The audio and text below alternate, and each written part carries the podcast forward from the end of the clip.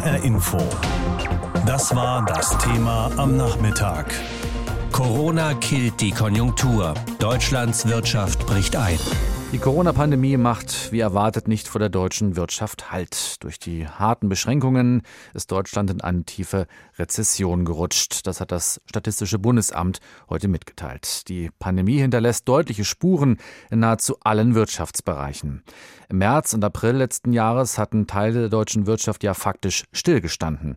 Ähnlich sah es in anderen großen Volkswirtschaften aus. Grenzen wurden zeitweise geschlossen, Lieferketten unterbrochen. Die Corona-Pandemie hatte die deutsche Wirtschaft im vergangenen Jahr fest in ihrem Würgegriff. Es war ein Jahr mit Höhen und Tiefen, sagt der Präsident des Statistischen Bundesamtes in Wiesbaden, Georg Thiel. Der Ausbruch der Pandemie und der erste Lockdown im Frühjahr führten zu einem historischen Einbruch des Bruttoinlandsprodukts im zweiten Quartal 2020. Dem tiefen Absturz im zweiten Quartal folgte ein sehr kräftiger Wiederanstieg der Wirtschaftsleistung im dritten Quartal, der zum Jahresende dann vom erneuten Lockdown wieder gestoppt wurde. Unter dem Strich ergab sich auf das gesamte Jahr gesehen beim Bruttoinlandsprodukt ein Minus von 5 Prozent.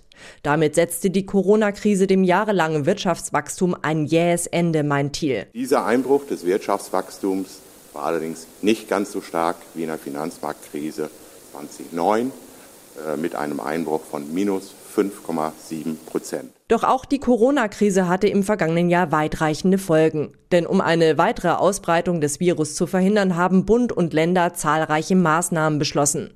Viele Geschäfte, Hotels und Gaststätten mussten vorübergehend schließen. Es gab Reisebeschränkungen, mitunter wurden sogar Grenzen geschlossen, weltweite Lieferketten waren zeitweise gestört. Und so sagt Thiel in aller Deutlichkeit, die Corona-Pandemie hat die deutsche Wirtschaft hart getroffen und hinterließ im Jahr 2020 deutliche Spuren in nahezu allen Wirtschaftsbereichen. Sei es im Dienstleistungsbereich oder in der Industrie. Unternehmen konnten deutlich weniger Ware ins Ausland verkaufen. Es wurde auch weniger importiert. Dazu haben die Deutschen im Inland mehr gespart und für Konsumgüter so wenig ausgegeben wie noch nie zuvor. Um die wirtschaftlichen Folgen der Corona-Krise zu bekämpfen, nahm der Staat außerdem viel Geld in die Hand. Es floss zum Beispiel in Kurzarbeit und geförderte Kredite an Unternehmen. Das riss erstmals seit 2011 ein tiefes Loch von knapp 160 Milliarden Euro in die Staatskasse. Der Frankfurter Wirtschaftsweise Volker Wieland erwartet auch, dass sich die Lage nicht so schnell verbessern wird, denn es ist ja auch zu befürchten, dass der Shutdown auch in Februar hinein vielleicht sogar noch länger verlängert wird, sodass das sich durchaus weit in die Wirtschaft hinein auswirken dürfte. Langfristig zeigt sich Wieland dagegen zuversichtlich, dass sich die Konjunktur in diesem Jahr wieder beleben könnte. Aber zum Beispiel nur, wenn sich viele Deutsche bereitwillig impfen lassen, so der Wirtschaftsweise. Das eine ist eine zügige Impfung. Äh, das ist natürlich das, was äh, am meisten hilft.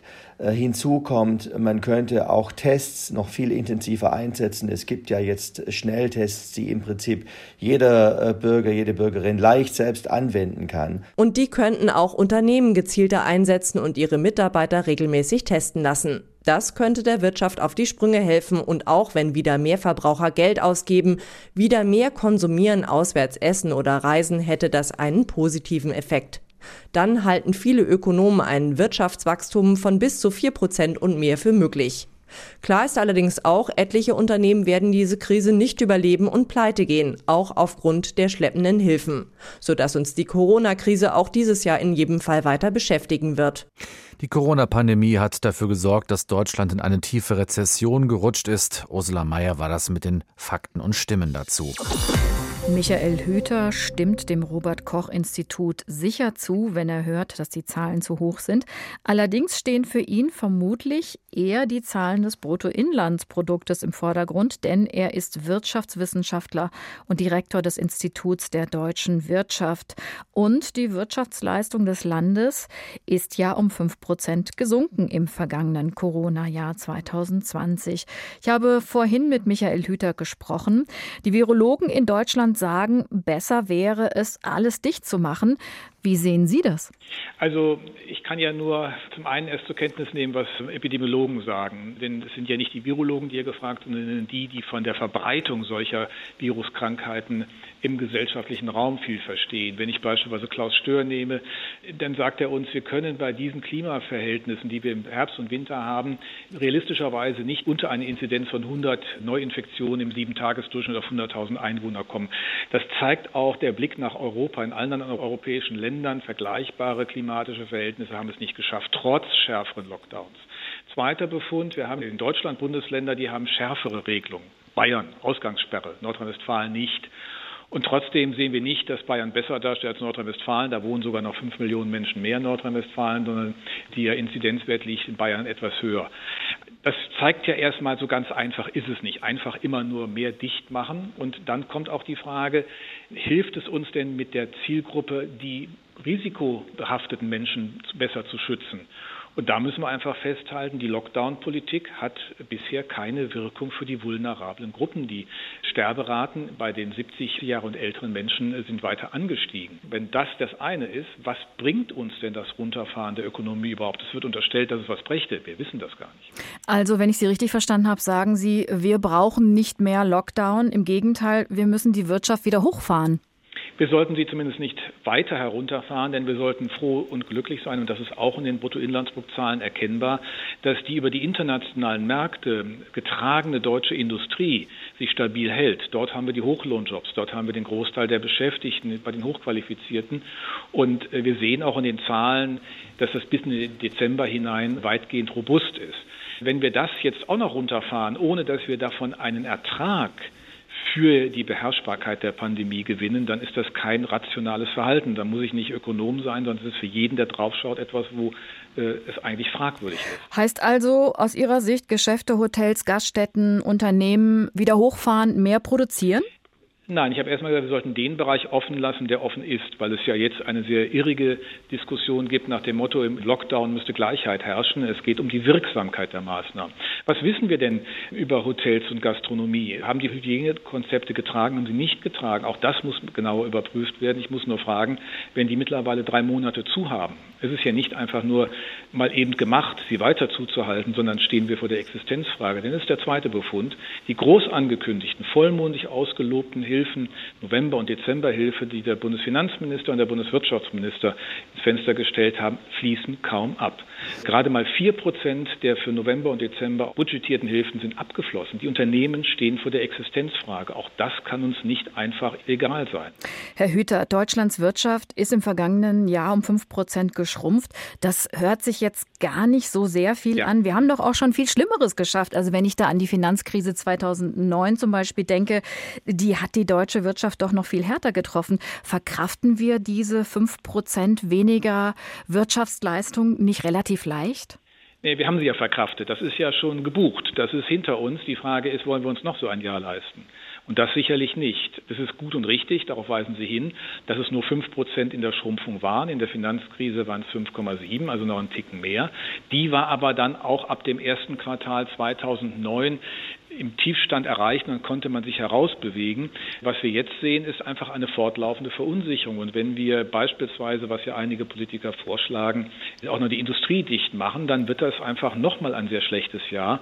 Und zwei Jahre in dieser Dimension auszuhalten, das ist schon mal abgesehen von der mentalen Belastung der Menschen, von der Frage, welche Folgen das für Medien, Alkoholkonsum, Depressionen hat. Da gibt es ja auch noch hinreichende Befunde. Sicherlich etwas, was einen sehr hohen Preis beschreibt. Und wir müssen jetzt in die Situation mit der Impfstrategie parallel die Risikogruppen schützen. Das haben wir vernachlässigt. Das ist der Preis, den wir zahlen. Wenn Sie es noch mal in einem Satz zusammenfassen müssen, was wäre Ihr Rezept, wie man die Wirtschaft jetzt wieder ankurbeln kann in der Pandemie?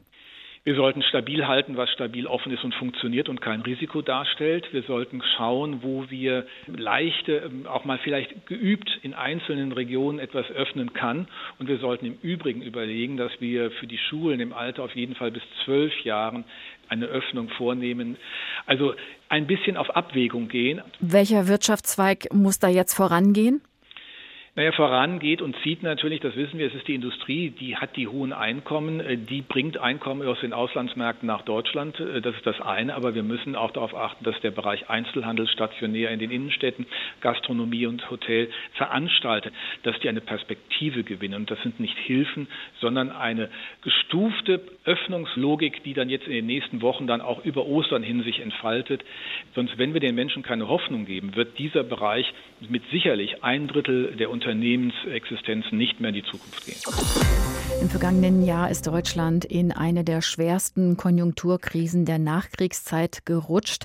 Im Staatshaushalt klaffen erstmals seit 2011 wieder tiefe Löcher. Doch es hätte alles noch schlimmer kommen können. Letztlich ist das Minus kleiner ausgefallen als von vielen Experten erwartet. Und Bundeswirtschaftsminister Peter Altmaier sieht sogar schon wieder Licht am Ende des Tunnels. 2021 sagt er, das wird ein Aufschwungjahr sein. 5,0 Prozent. So hoch ist sie ausgefallen, die Corona-bedingte Rezession im gesamten letzten Jahr. Das Statistische Bundesamt hatte die Zahl am Vormittag mitgeteilt. Die Pandemie hat also die heftigste Rezession seit der Finanzkrise 2009 in Deutschland ausgelöst. Damals war die Wirtschaftsleistung in einem Jahr um 5,7 Prozent eingebrochen. Aber als Bundeswirtschaftsminister ist man immer auch Berufsoptimist. Deshalb betonte Peter Altmaier, dass führende Ökonomen einen noch viel stärkeren Konjunktureinbruch durch das Virus vorausgesagt hätten. Das Hilfsprogramm der Bundesregierung, insgesamt 75 Milliarden Euro allein für Betriebe, vom Solo-Selbstständigen über Handwerk und Mittelstand bis zum Großunternehmen, es habe also das Schlimmste verhindert. Trotzdem erinnerte Altmaier daran, dass die Wachstumsstatistik immer nur einen Mittelwert angeben könne. Manche haben auch im letzten Jahr Gewinne erzielt, weil sie von der Pandemie weniger betroffen waren als andere. Und manche haben Wirtschaftseinbrüche hinnehmen müssen, die weit über fünf Prozent hinausgehen. Für das neue Jahr prognostizierte Peter Altmaier einen spürbaren Aufschwung beim Bruttoinlandsprodukt. Konkrete Zahlen wollte der Bundeswirtschaftsminister aber noch nicht nennen.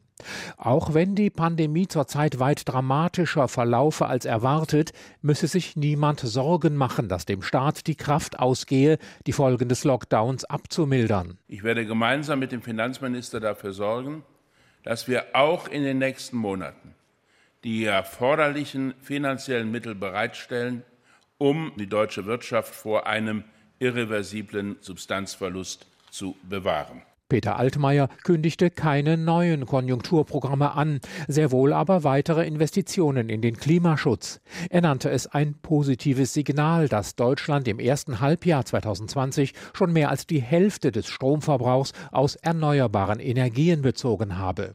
Bis zum Jahr 2030 sei es realistisch, rund zwei Drittel des gesamten Energieverbrauchs emissionsfrei zu decken, sagte Altmaier. Wir müssen noch vor der Bundestagswahl dem Klimaschutz eine viel größere Priorität einräumen, weil der Klimaschutz das übergreifende Politikziel ist, dem wir uns verpflichtet fühlen. Auch in Japan und den USA hätten die europäischen Bemühungen um eine Begrenzung des CO2-Ausstoßes schon ein Umdenken ausgelöst, sagte Altmaier. Er hoffe nun auf die Kooperation mit dem künftigen US-Präsidenten Joe Biden.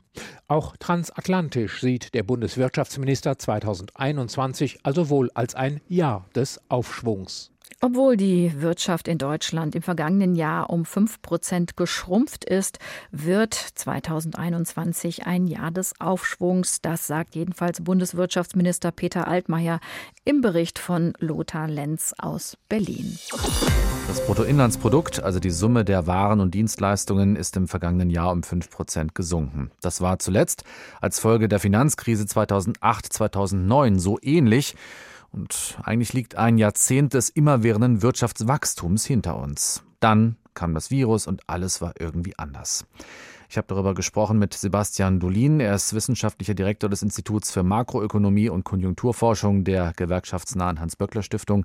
Ausgerechnet heute hat nämlich Ihr Institut eine Pressemeldung veröffentlicht, die die Schlagzeile trägt, Rezessionsrisiko sinkt trotz Verlängerung des Teil-Lockdowns. Mit anderen Worten, Sie erwarten für dieses Jahr den großen Boom? Na, der große Boom ist es vielleicht nicht, denn ein Boom würde ja bedeuten, dass die Wirtschaft überausgelastet ist und alles richtig super läuft. Das werden wir 2021 nicht erleben, aber wir werden schon eine sehr kräftige Erholung erleben von dem Minus aus dem vergangenen Jahr. Die Zahl, die heute veröffentlicht worden ist vom Statistischen Bundesamt, ist ja eigentlich ein Blick in den Rückspiegel. Das ist ja das Wirtschaftswachstum für 2020 gewesen und das ist vor allem beeinflusst durch das ganz schlechte zweite Quartal, wo die Wirtschaft massiv eingebrochen ist. Und ja, im Moment haben wir den neuen Lockdown. Das ist auch nicht so super toll, aber ab dem Frühjahr rechnen wir damit, dass es wieder richtig aufwärts geht und dass dann auch gegen Ende des Jahres wir Vorkrisenniveau wieder erreicht haben. Und wer wird da treibende Kraft sein? Auch der private Konsum? Der private Konsum wird äh, weiter zulegen, wenn die Beschränkungen aufgehoben werden, die Restaurants wieder offen haben, die Menschen wieder in den Urlaub fahren können, dann rechnen wir damit, dass sie wieder mehr Geld ausgeben werden. Das Geld ist auch da. Im vergangenen Jahr haben die Deutschen etwa 100 Milliarden Euro mehr zur Seite gelegt als sonst in einem Jahr. Und das wird aus unserer Sicht nicht so weitergehen, sondern die werden das Geld dann zunehmend auch wieder ausgeben.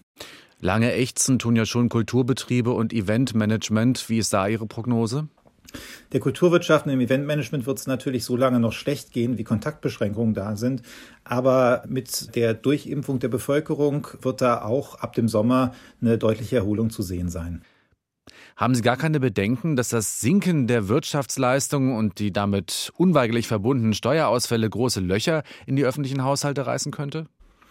Na, wir haben ja heute auch gesehen, dass das Defizit äh, im vergangenen Jahr auch relativ groß war mit 4,8 Prozent des Bruttoinlandsproduktes. Und da spielt natürlich der Steuerausfall eine ganz entscheidende Rolle. Aber sobald es jetzt wieder aufwärts geht mit der Wirtschaft, dann werden auch die Steuereinnahmen wieder steigen. Und dieses einmalige Defizit oder auch zweimalige Defizit ist eigentlich kein Problem. Denn Deutschland hat im historischen und internationalen Vergleich keinen besonders hohen Schuldenstand. Wir zahlen so wenig Zinsen wie eigentlich noch nie. Und damit können wir das gut verkraften. Der Blick in die Glaskugel ist natürlich immer schwierig, aber wie sieht es denn mit der neuen Virusvariante aus? Könnte die noch Ihnen einen Strich durch Ihre Rechnung machen? Klar, also die Unsicherheit ist heute besonders groß, auch die Unsicherheit unserer Prognose natürlich. Wir gehen derzeit davon aus, dass die Kontaktbeschränkungen irgendwann in näherer Zukunft wieder gelockert werden.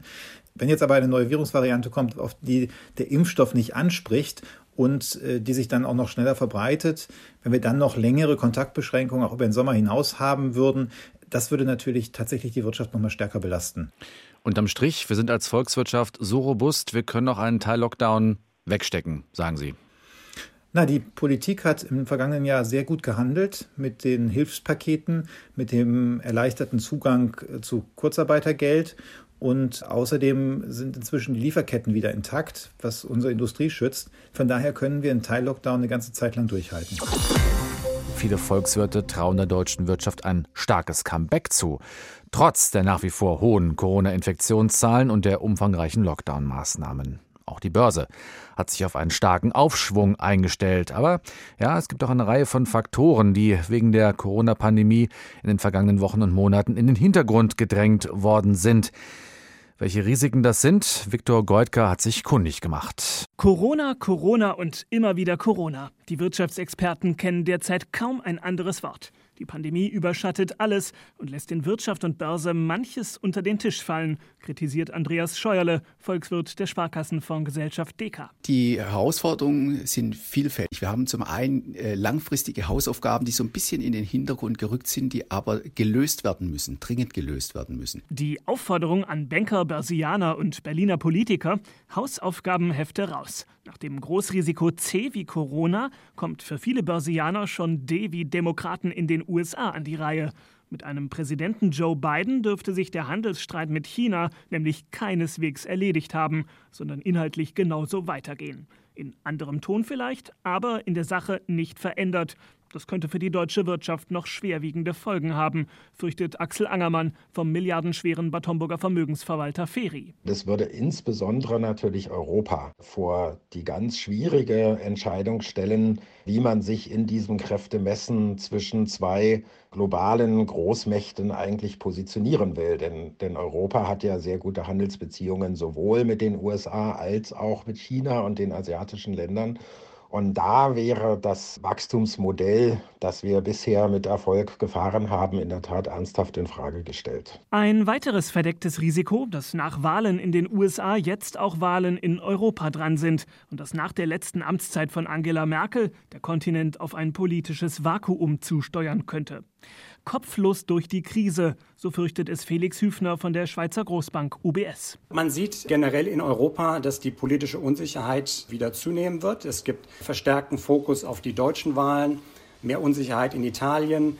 Äh, ich glaube, im Laufe des Jahres wird man auch verstärkt auf die französischen Wahlen schauen. Also das ist ein Faktor, der neu hinzukommt, der uns eigentlich in den letzten ein bis zwei Jahren relativ wenig beeinflusst hat. Außerdem könnte sich auch das Krisenmantra der deutschen Politiker verändern. Statt so viele Corona-Hilfen wie irgend möglich, könnte der Leitsatz künftig so viel wie gerade noch nötig heißen.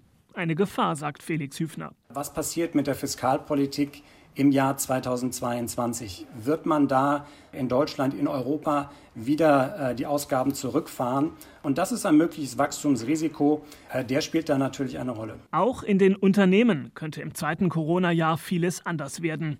Viele dürften beispielsweise ihre internationalen Lieferketten überdenken.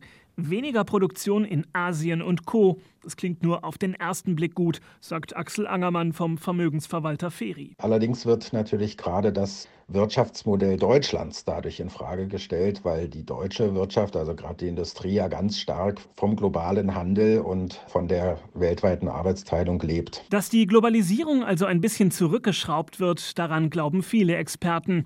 Und schrauben werden auch viele Unternehmen müssen, nämlich an ihren Geschäftsmodellen. Autobauer müssen auf einmal E-Mobil-Experten werden, Stahlkocher ihren Werkstoff umweltverträglich machen und mancher beinahe Pleitier wird sich fragen, ob seine Geschäftsidee vielleicht schon vor Corona eigentlich nicht mehr funktioniert hat. Für die deutsche Wirtschaft könnte 2021 zum Jahr der verdeckten Risiken und unangenehmen Wahrheiten werden. HR Info. Das Thema. Wer es hört, hat mehr zu sagen.